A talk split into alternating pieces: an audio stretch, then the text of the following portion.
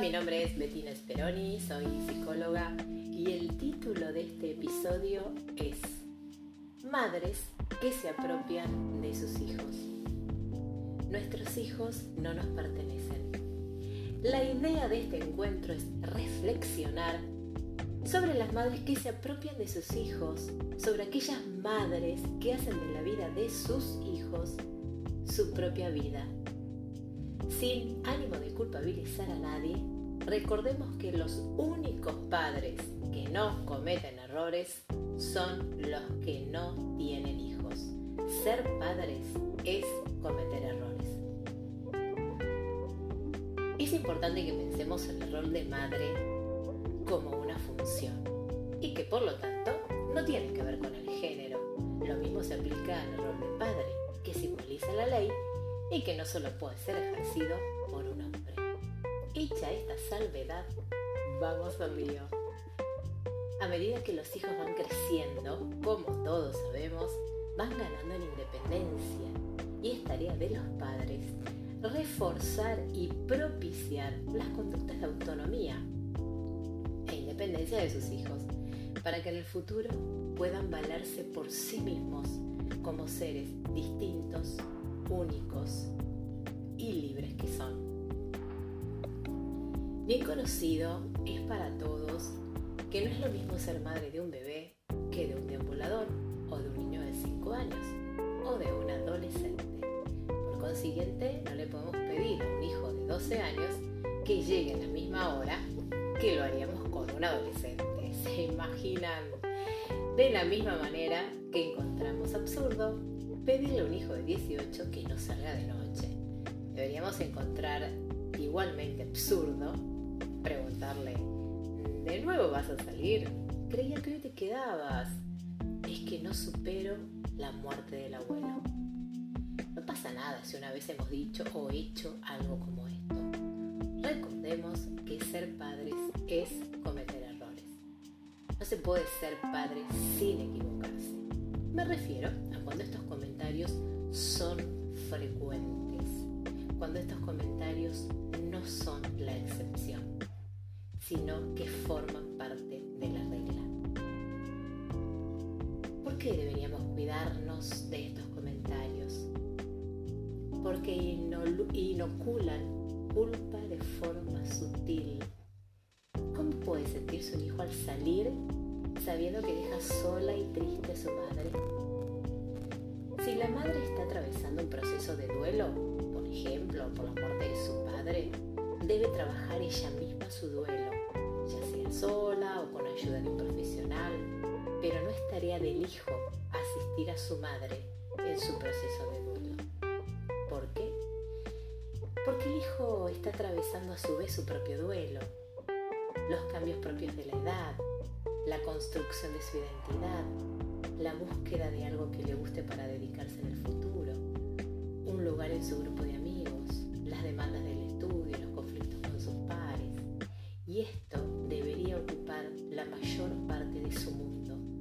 y de sus ocupaciones. No es tarea de los hijos resolver las angustias de sus padres, ni tarea de los padres resolver la vida del hijo. Una vez alcanzada la mayoría de edad, el trabajo de los padres pasa más por el acompañamiento, la supervisión y la aceptación por las decisiones del hijo en lo que concierne a su pareja, a su espacio y a su tiempo, es decir, a su vida. Excepto cuando las decisiones del hijo le puedan causar un daño al mismo o a terceros. Deben ser aceptadas por sus padres independientemente de si están de acuerdo o no, de si les gustan o no, de si ellos decidirían eso mismo u otra cosa. ¿Por qué? Porque no es tarea de los hijos cumplir las expectativas de sus padres.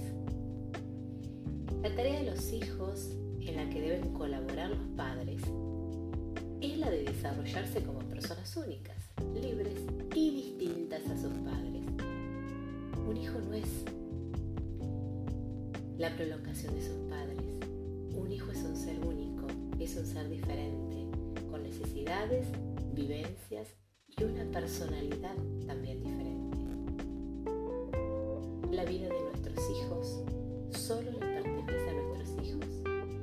Los hijos deben tomar las decisiones que ellos deseen. Los hijos no deberían tomar decisiones para tranquilizar a sus padres. En esta familia son todos médicos. Si no estudias tal carrera, no te la pago. Olvídate de estudiar aquello y te vas a morir de hambre. Entre morirme de hambre haciendo lo que me gusta, a morirme de angustia por hacer lo que dicen otros, ¿acaso las probabilidades de morirse de hambre no bajan cuando se hace lo que a uno le gusta? Cuando se juega el deseo en aquello que hacemos, estamos en mejores condiciones de movilizarnos y avanzar hacia eso que para nosotros es importante. Al momento de afrontar los miedos y las inseguridades,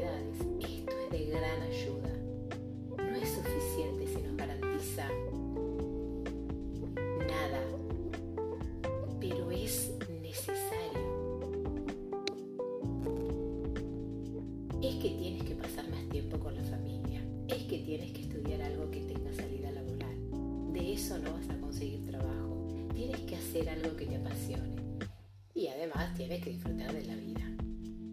Nos podremos preguntar, ¿disfrutar de qué vida? ¿De la vida que el hijo tiene? ¿O de la que los padres desean que su hijo viva? El punto de salida hacia todo logro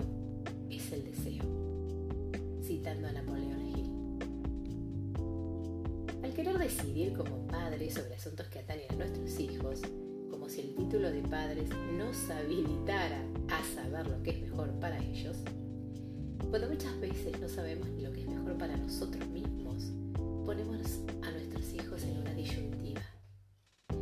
Si vivo mi vida, defraudo a mis padres, si vivo la vida de ellos, que ellos desean para mí, me defraudo a mí mismo.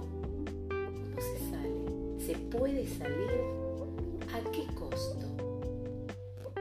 Se haga con las mejores intenciones, citando a Oscar Wilde, las, con las mejores intenciones se cometen grandes errores. Para salir debemos apropiarnos de nuestra propia vida, de esa vida que tal vez, y con las mejores intenciones, nos fue expropiada por nuestros padres o uno de ellos. Y así como no es posible ser padre sin equivocarse, quizás no sea posible ser hijo sin en algún, en algún momento, en algún punto, decepcionarlos, decepcionar a nuestros padres. Tal vez parte del ser adulto y de dejar atrás a ese niño que fuimos tenga que ver con el aceptar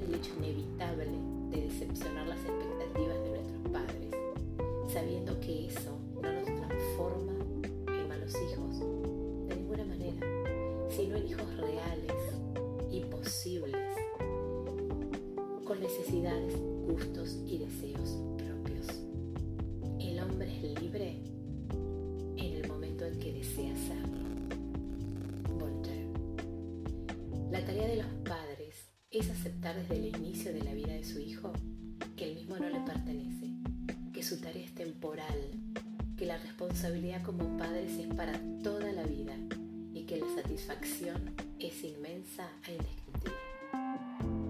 Hasta el próximo episodio y recuerda que la vida de tus hijos solo le pertenece a ellos.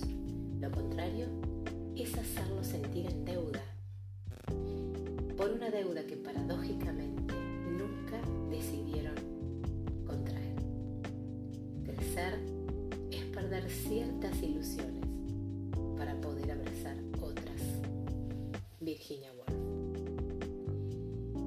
Puedes visitar mi canal de YouTube, Betty Alejandra Speroni, o pasarte por mi página web con el mismo nombre. Te mando un beso enorme y hasta el próximo encuentro.